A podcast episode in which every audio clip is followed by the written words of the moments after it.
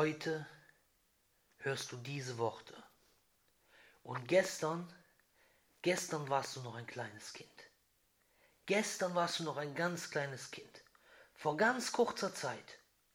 Und du bist ein Geschöpf Allahs, des allmächtigen Gottes, dem Schöpfer des gesamten Universums, dem nichts gleicht oder ähnelt, sondern der unvorstellbar erhaben ist, der kein Mensch ist, sondern er ist Al-Hayyu, der ewig Lebendige, Al-Qayyum, der absolut Unabhängige, von dem alles abhängig ist. Und er, Allah, hat dich nur zu einem Zweck erschaffen, damit du ihm dienst. Und du hast jetzt noch Zeit, die einmalige Möglichkeit zu ergreifen, die Ehre zu haben, zu seinen rechtschaffenen Dienern zu gehören. Du hast die einmalige Chance, zu den rechtschaffenen Dienern Allahs zu gehören, bevor ein Tag kommt, mein Bruder. Ein gewaltiger Tag. Ein Tag, an dem dir keiner helfen kann. Der Tag, an dem du stirbst. Der Tag, den jede Seele kosten wird. Der Tag, an dem sich entscheiden wird, wo du hingehörst. An dem Tag, wo du nicht mehr zurückkehren kannst. Äh, der Tag, wo ein jeder bitteln und betteln und schluchzen und heulen kann, wie er will. Dass er nochmal gerne zurück will. Dass er nochmal gerne alles richtig machen will. Dass er nochmal gerne alles, alles anders machen will.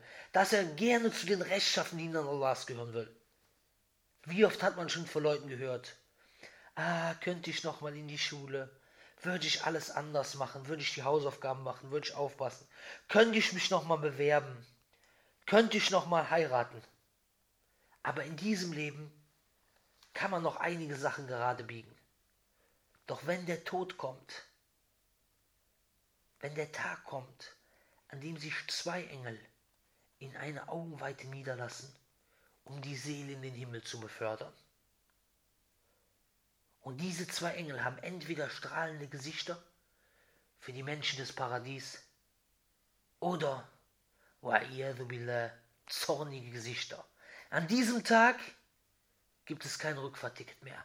An diesem Tag ist Ende. Und jede Seele wird diesen Tag erfahren. Jeder von uns wird sterben. Wo willst du dann landen? Wo willst du dann landen? In der Hölle? Willst du in der Hölle landen? Niemand will in der Hölle landen. Noch nicht mal eine Sekunde. Du willst noch nicht mal eine Sekunde mit bloßer, blanker Haut in den Pizzaofen. Stell dir vor. Man schiebt dich auf einen Pizzahofen mit blanker Haut und Unterhose in den Pizzaofen. Stell dir vor. Aber die Hölle ist heißer. Der Nichtmuslim, der die Warnung erhalten hat und verstanden hat, wie lange geht der in die Hölle? Nicht für zehn Minuten. Nicht für zehn Minuten. Wäre schon schlimm genug. Für zehn Minuten Hölle würde es sich lohnen, den ganzen Tag zu beten, ein ganzes Leben lang. Für, geht er für einen Tag in die Hölle? Nein. Auch nicht für eine Woche oder für ein Jahr, auch nicht hundert oder tausend Jahre, für alle Ewigkeit. Kein Entkommen. Und was denkt beispielsweise der türkische Zuhälter oder der marokkanische Drogendealer, falls er als Muslim sterben sollte, falls er als Muslim sterben sollte, was man sich ja kaum vorstellen kann, denn ich kann mir kaum vorstellen, dass ein Zuhälter, der sich Muslim nennt, dass der betet. Aber nehmen wir mal an, Allah nimmt dessen letzten, letztes Fünkchen Iman, also Glaube, nicht weg, bevor seine Seele abberufen wird. Wie lange geht dieser Mensch, falls er wirklich Muslim war, zuerst in die Hölle? 100 Jahre, 1000 Jahre, eine Million Jahre, eine Milliarden Jahre? Allahu alim, Allah weiß es besser. Aber wir wollen, aber, aber wir, wir wollen uns vor der Hölle schützen und sie nicht mal eine Sekunde berühren noch nicht mal eine Millionstel Sekunde berühren. Wir wollen ins Paradies. Du willst ins Paradies. Sofort heute noch. Die schönste Welt, die man sich überhaupt vorstellen kann. Nicht nur drei Wochen wie, wie Urlaub im Club Med. Für alle Ewigkeit. Und dort gibt es alles, was man sich wünscht. Und sogar noch mehr. Alles, was man sich wünscht. Und sogar noch mehr. Hier arbeitest du acht Stunden pro Tag. Oder noch mehr damit du dir eine Zwei-Zimmer-Wohnung und einen Opel Manta leisten kannst. Und den Rest des Tages und am Wochenende arbeitest du, arbeitest du da etwa, um dir die Hölle zu, äh, um, um dir die Hölle zu verdienen. mit Drogen, Betrügen, Fremdgehen, Lügen, nicht beten und das komplette Programm an Sünden. Aber Allah, der hat es dir leicht gemacht. Der hat dir einen Führer gesandt, Mohammed, sallallahu alaihi wasallam, der mit einem edlen Buch von Allah zu dir kam. Und wenn du nach dem Buch Allahs lebst und nach der Sunna des Propheten lebst, wirst du eine bessere Ehe führen, dann wirst du deine Freizeit sinnvoller gestalten, dann wirst du gesünder leben und es wird dir besser gehen. Schon im Diesseits. Schau dir doch die Leute an, die nicht nach der Rechtsleitung Allahs leben, die meinen, man müsste seiner Frau fremdgehen, um glücklich zu sein, die meinen, man müsste unehelichen Sex haben, äh, um glücklich zu sein, die meinen, man müsste in die Disco gehen, um etwas zu erleben, die meinen, man müsste Drogen nehmen, um gut drauf zu sein, die meinen, man müsste Alkohol trinken, um gut drauf zu sein. Schau sie dir an. Schau sie dir an. Hast du sie gesehen? Der Satan hat ihnen eingeflüstert, dass sie durch diese Sünden glücklich werden würden. Und was ist mit ihnen? Was ist mit diesen Leuten? Ehe geschieden, weil er ist fremdgegangen oder sie ist fremdgegangen. Dann, Kinder sieht er dann nur alle drei Monate. Disco hat sie, also die Frau, alt gemacht. Zehn Jahre Disco, sie, sie ist 25 Jahre alt, jetzt sieht sie aus wie 40. Der uneheliche Sex, jetzt ist sie 40 und schon 265 Mal enttäuscht worden. Alles kein Sinn im Leben, kein Halt im Leben, keiner, der sie festhält. Und er, er dachte, unehelicher Sex macht ihn glücklich. Jetzt ist er 75 Jahre alt und kriegt jeden Tag vom Malteser Hilfsdienst Essen auf Rädern und ist einsam, weil er hatte keine Frau danach gefunden. Kein Kind, kein Rind. Er wartet nur noch auf den Tod. Er wartet nur noch auf den Tod, wo dann drei Mann an seinem Grab stehen.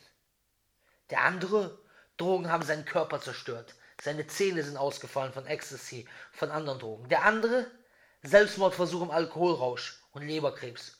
Und genau diese Leute haben dir gesagt, du sollst so leben wie sie, damit du glücklich seist. Schau sie dir an. Diese Fassade. Langes Hoch, drei Stunden gut drauf im Hochrausch und danach langes Tief. Zehn Stunden Kotz, schlecht und Kopfschmerzen. Und das ganze Leben ein sinnloses Trauerspiel, an dem sie am Wochenende mit einem Johnny Walker von dem Schmerzen der Sinnlosigkeit betäubt wird. Hast du sie gesehen? Ich habe sie gesehen, glaub mir. Ich habe sie alle gesehen, die unglücklichsten Menschen, alle. Die unglücklichsten Menschen, nicht wahr? Und ich war so gesehen einer von ihnen, bis ich das größte Glück hatte und Allah mich von den Dunkelheiten dieses Schwachsinns, von Disco und Co. zum Licht des Islam führte. Und jetzt, wie sind die Muslime? Die richtigen Muslime. Nicht die möchte gern Muslime, die man hierzulande so oft sieht. Ich meine die richtigen Muslime. Die richtigen Muslime haben in, der Regel intakte, glückliche Ehen. Die richtigen Muslime sind fernab von Drogen- und Alkoholkonsum und leben gesund. Die richtigen Muslime haben in der Regel gute Beziehungen zu Bekannten und, zu Bekannten und Verwandten. Die richtigen Muslime, die nach Koran und Sunna leben, haben im Gegensatz zu anderen Menschen einen Sinn im Leben sind die zufriedensten, glücklichsten Menschen schon im Diesseits. Vom Jenseits wollen wir gar nicht erst reden. Da ist es sowieso kein Vergleich zwischen Hölle und Paradies. Denn der richtige Muslim, der kommt ins Paradies. Und vor allen Dingen haben diese Menschen Hoffnung. Hoffnung auf den Tag, wo sie abberufen werden. Hoffnung auf den Tag, wo es um die gewaltigste Entscheidung geht, ob man ins Paradies kommt oder in die Hölle stürzt. Möge Allah uns davor bewahren. Aber man muss nicht denken, dass man hier im Diesseits die Saat für das Höllenfeuer sät, beispielsweise mit Zuhälterei, Drogendealerei oder aufgedonnert wie Britney Spears rumzulaufen und dass man mit dieser Saat fürs Höllenfeuer dann den Paradiesgarten erntet. Das muss man nicht denken, sondern gute Taten sind gefragt und Abstand eben von Sünden.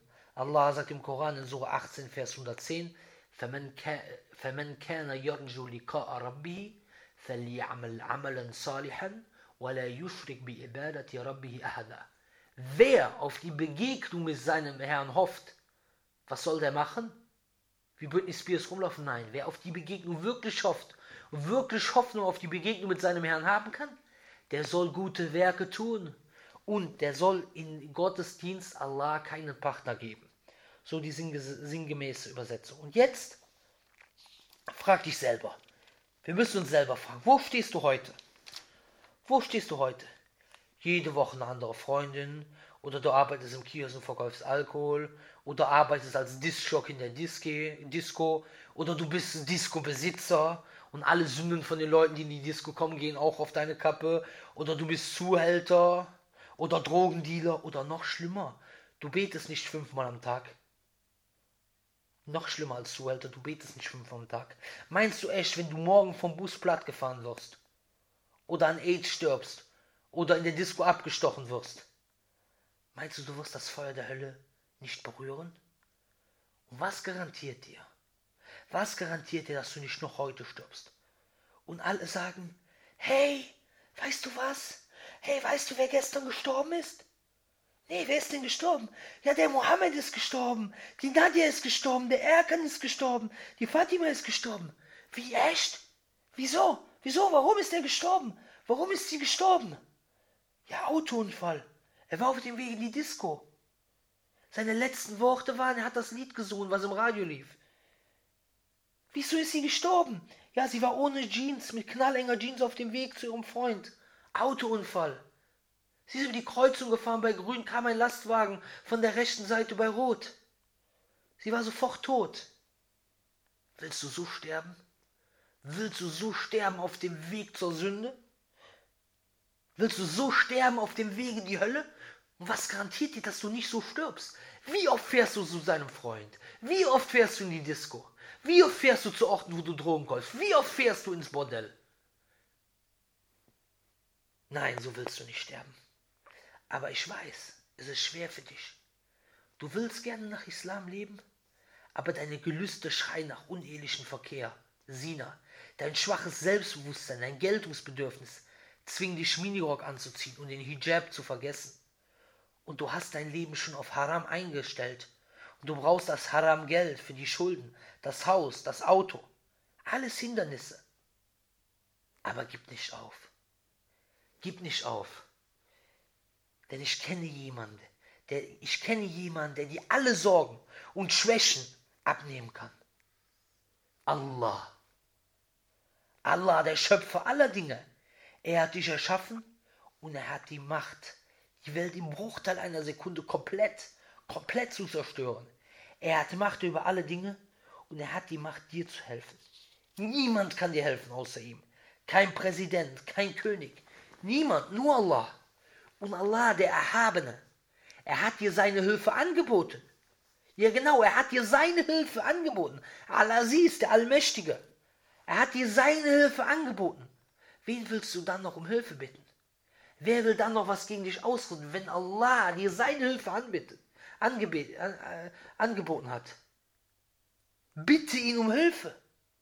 Er sagt in einem heiligen Hadith, in einem heiligen, in einem Hadith Qudsi, sagt er, Ja, Ibadi, o meine Diener, kullukum dalun, ihr seid alle irregehend, nicht einer oder zwei oder drei, alle vom ersten bis zum letzten. Kullukum dolun. Ihr seid alle irregehend. Wenn du das hörst, was heißt irregehend? Heißt Hölle. Das heißt, ihr seid alle in der Hölle. Dann würdest du aufgeben, aber es geht weiter. Illa man hadeitu. Außer den, den ich recht leite. Dann sagst du ja schön. Wann werde ich jetzt recht geleitet? Hoffentlich werde ich recht geleitet. Nein, aber er hat dir auch ein Mittel gegeben. Denn er sagt weiter. Ganz einfach. Fastahduni ahdikum so bitte mich um Rechtleitung. Und ich leite euch recht. Und er leitet dich recht. Also bitte ihn jetzt auf der Stelle, egal welche Sprache. Er versteht alle Sprachen. Und er, Allah, hat uns eine gewaltige Chance gegeben. Die Chance, dass du und ich zu Muttaqun, zu Gottesfürchtigen werden. Er sagt im Koran, Ya ayyuhalladhina amanu, O ihr, die ihr glaubt, kutiba alaykumus siyamu, kama kutiba, kama kutiba alalladhina min qablikum, la'allakum tattaqun. O ihr, die ihr glaubt, vorgeschrieben ist euch das Fasten, so wie es denen vor euch vorgeschrieben wurde. Vielleicht werdet ihr gottesfürchtig sein. Also führt das Fasten zu Gottesfurcht. Und an anderer Stelle sagt er, وَمَن يَتَقِ اللَّهَ يَجْعَلْ لَهُ مَخْرَجًا وَيَرْزُقُ مِنْ حَيْثُ La yahtasibu. An anderer Stelle sagt er, wer Allah fürchtet, dem schafft er einen Ausweg. Dem schafft er einen Ausweg aus seinem Problem. Und den versorgt er von wo er es nicht erwartet hätte. Und das Fasten ist uns im Ramadan vorgeschrieben worden. Also müssen wir uns vornehmen, in den Ramadan mit Iman, also festem Glauben reinzugehen und mit wirklicher Taqwa, Gottesfurcht rauszugehen. Dann wird Allah dir einen Ausweg schaffen. Und du wirst es nicht mehr lieben, ohne Hijab rauszugehen und die Sünden auf dich zu lassen. Du wirst es lieben, mit Hijab rauszugehen. Du wirst es nicht mehr lieben, Sina, unehelichen Verkehr zu haben und jede Woche eine andere Freundin zu haben. Du wirst es lieben, ein, eine gute Frau oder für die Frau einen guten Mann zu finden. Du wirst deinen Haram-Job nicht mehr brauchen. Allah gibt dir einen anderen Job. Und wer auf Allah vertraut, dem ist er Genüge. Und du kannst dann, wenn du so bist, dann kannst du berechtigt Hoffnung auf das Treffen mit deinem Herrn haben. Aber das Problem ist, die meisten Menschen haben den Monat Ramadan nicht verstanden. Und deswegen haben sie auch keinen Nutzen von ihm. Wie viele Ramadan hat man schon gemacht? 10, 15. Und nichts hat sich in einem verändert? Man hatte nur Hunger und Durst. So hört man beispielsweise manche Leute sagen, machst du Ramadan? Machst du Ramadan? Und dieser Satz ist schon äh, totaler Quatsch und Zeug von Unwissenheit, denn Ramadan ist die Bezeichnung für den neunten Monat im islamischen Mondkalender. Also ist es so, als wenn jemand sagen würde, machst du September? Also totaler Quatsch. Und, aber die Besonderheit des Monats Ramadan ist unter anderem, dass ihm das Fasten für den Muslim Pflicht ist. Aber Fasten, Fasten heißt nicht Ramadan, Fasten heißt Siyam bzw. Sawm. Und wer in diesem Monat, und das Fasten ist Pflicht in diesem Monat. Das heißt, wenn jemand nicht fastet, außer aus bestimmten Gründen, Reise, Krankheit und so weiter, dann hat er sich eine große Sünde aufgelegt, eine sehr schwere Sünde und hält eine der fünf Säulen des Islam nicht ein. Aber wie gesagt, Ramadan ist ein Monat, also 29 bzw. 30 Tage a 24 Stunden. Und die guten Taten, die man im Ramadan macht, deren Wert wird vervielfacht. Aber auch die Sünden zählen heftiger. Also wundert man sich über Leute, die tagsüber fasten und nachts in der Disco rumturnen. Die haben nicht verstanden, worum es im Ramadan geht. Im Ramadan geht es um alles, mein Bruder. Im Ramadan geht es um alles. Im Ramadan geht es um Paradies oder Hölle. Der Ramadan ist das Trainingslager für den Iman, für den Glauben. Du gehst als Schwacher immer wieder in Sündentappender Muslim in den Ramadan hinein und am Ende des Ramadans bist du ein starker, ein frommer Muslim, den die Versuchung des Lebens kalt lassen, den die Sünden, der den Sünden aus dem Weg kommt. Denn die Taten haben Einfluss auf das Herz und das Herz hat Einfluss auf die Taten. Deswegen ist es schwachsinnig, wenn einige Menschen schlechte Taten begehen und meinen, dies ist kein Problem. Ich brauche die guten Taten nicht. Ich habe ein gutes Herz. Schlechte Taten weisen auf ein schlechtes Herz hin. Und gute Taten weisen auf ein gutes Herz hin. Also ist so eine Aussage totaler Selbstbetrug. Wenn du ein gutes Herz hast, dann verrichte gute Taten. Dies nur dazu. Und man muss wissen, das arabische Wort Kalb Herz ist verwandt mit dem Wort Kallaba Yukalibu, was so viel heißt wie etwas wenden, umdrehen. Also drehen sich die Herzen von der Gehorsamkeit gegenüber Allah zur Ungehorsamkeit gegenüber den Gesetzen Allahs. Und von der Ungehorsamkeit gegenüber den Gesetzen Allahs zur Gehorsamkeit gegenüber den Gesetzen Allahs. Vom Glauben zum Kuffer, vom Kuffer zum Glauben, zum Iman. Daher sagte der Prophet oft, Ja muqallib al-qulub, O der, der die Herzen dreht, thabbit qalbi ala dinik.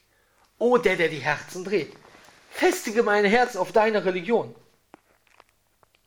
Also muss man Allah darum bitten, wenn sogar der beste Mensch, der beste Mensch, der Prophet sallam, darum gebeten hat, dann, muss man, dann müssen wir ihn erst recht darum bitten. Denn dass du noch einen Funken Iman hast und diese Sachen hörst, das ist eine Gnade für dich. Das ist eine große Sache. Dafür musst du dankbar sein und du musst dich verdient machen. damit Allah den Iman nicht aus deinem Herzen reißt.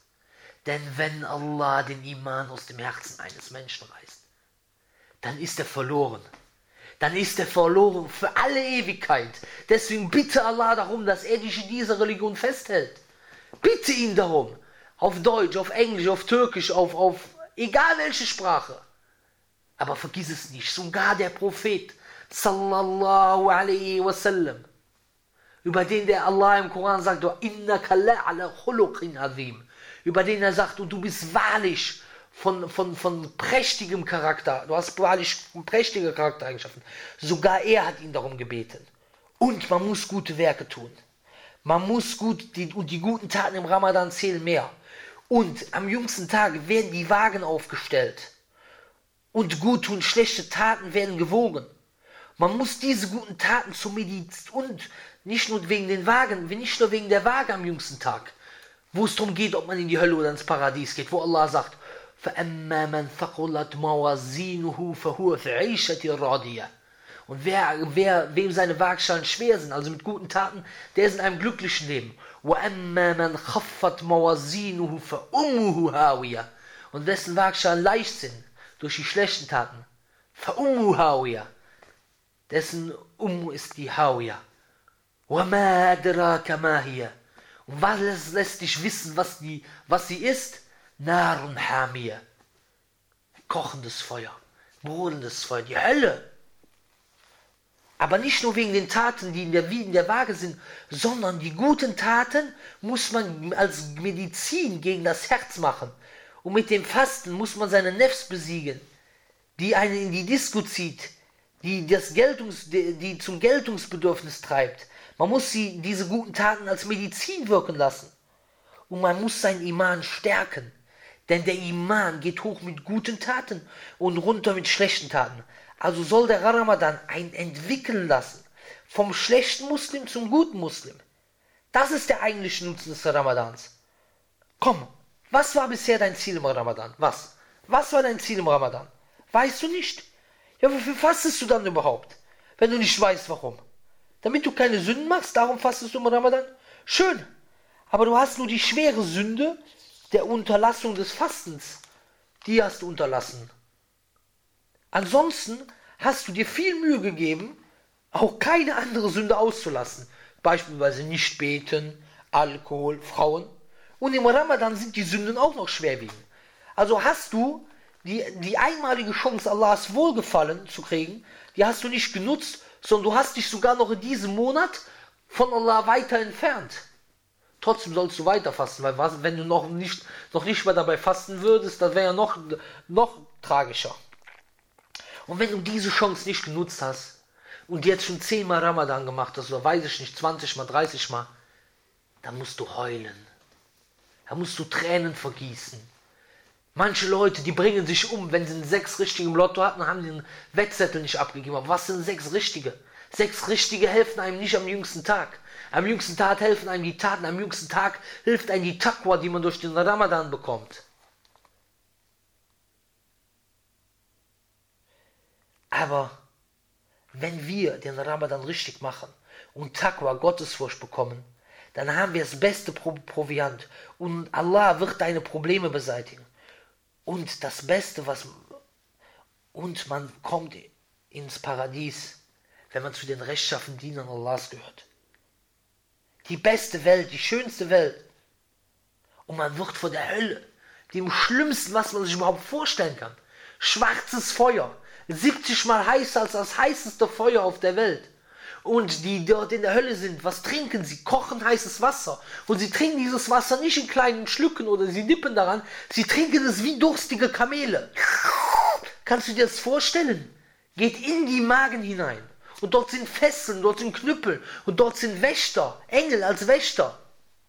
Kannst du dir das vorstellen? Deswegen muss derjenige aufpassen. Denn wer sich weiter von Allah entfernt, der muss sich nicht wundern, wenn Allah ihm irgendwann den letzten Funken Iman nimmt. Und dann gibt es keine Rettung. Umso länger du wartest, umso länger du wartest, dich Allah, Allah um Rechtsleitung zu bitten und Allah entgegenzugehen, umso schwerer wird die Rückkehr. Umso weiter du in das Meer der Sünde hineinschwimmst, umso schwerer wird es wieder ans Ufer zu kommen.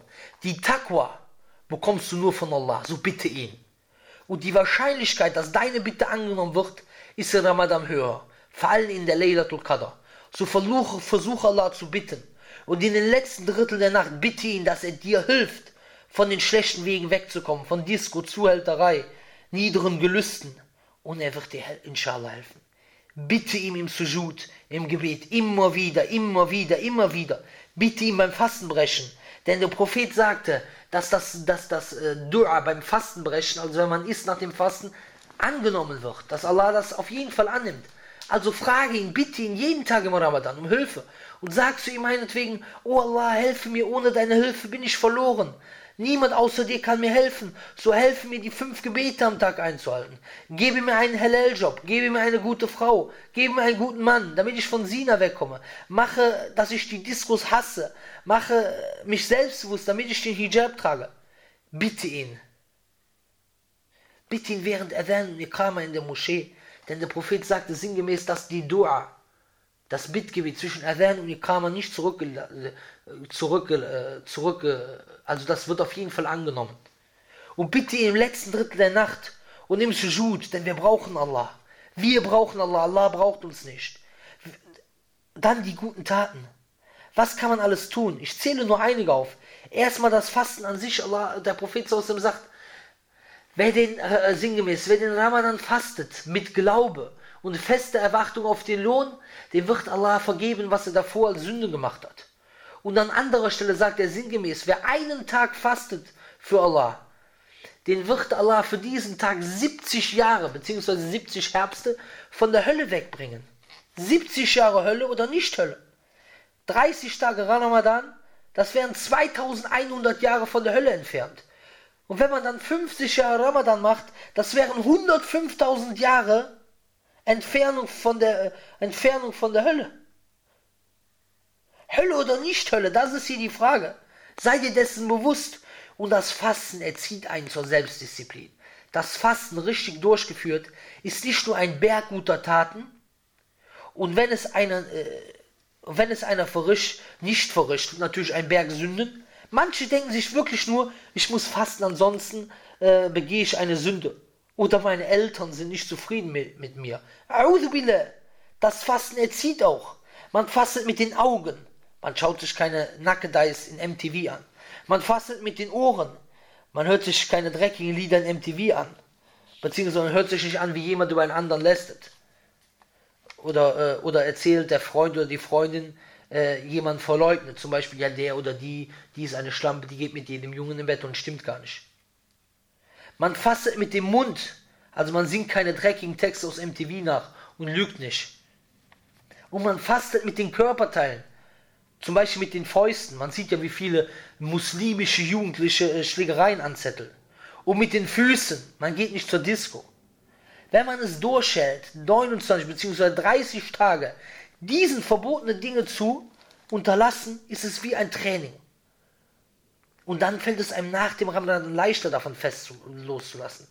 Aber wie gesagt, für manche ist der Ramadan nur tagsüber und Vorsicht, bloß sich den Witz machen, bloß sich den Witz machen, wie ihn einige machen, nach dem Motto, es ist dunkel oder nach dem Motto, wir sind im Keller, denn vielleicht wisst ihr, was ich meine, ich spreche es gar nicht aus, denn wer einen Witz über Allah macht, wer einen Witz über die Religion macht, der hat sofort das Ticket für die Hölle gebucht, ohne, ohne Rückfahrt, ohne Rückfahrtticket hat er das Ticket gebucht in die Hölle und der muss Toba machen, denn wenn er in diesem Zustand stirbt, kommt er niemals aus der Hölle raus. Also niemals einen Witz über Islam oder Allah also über irgendeine Sache, die mit der Religion zu tun hat, machen.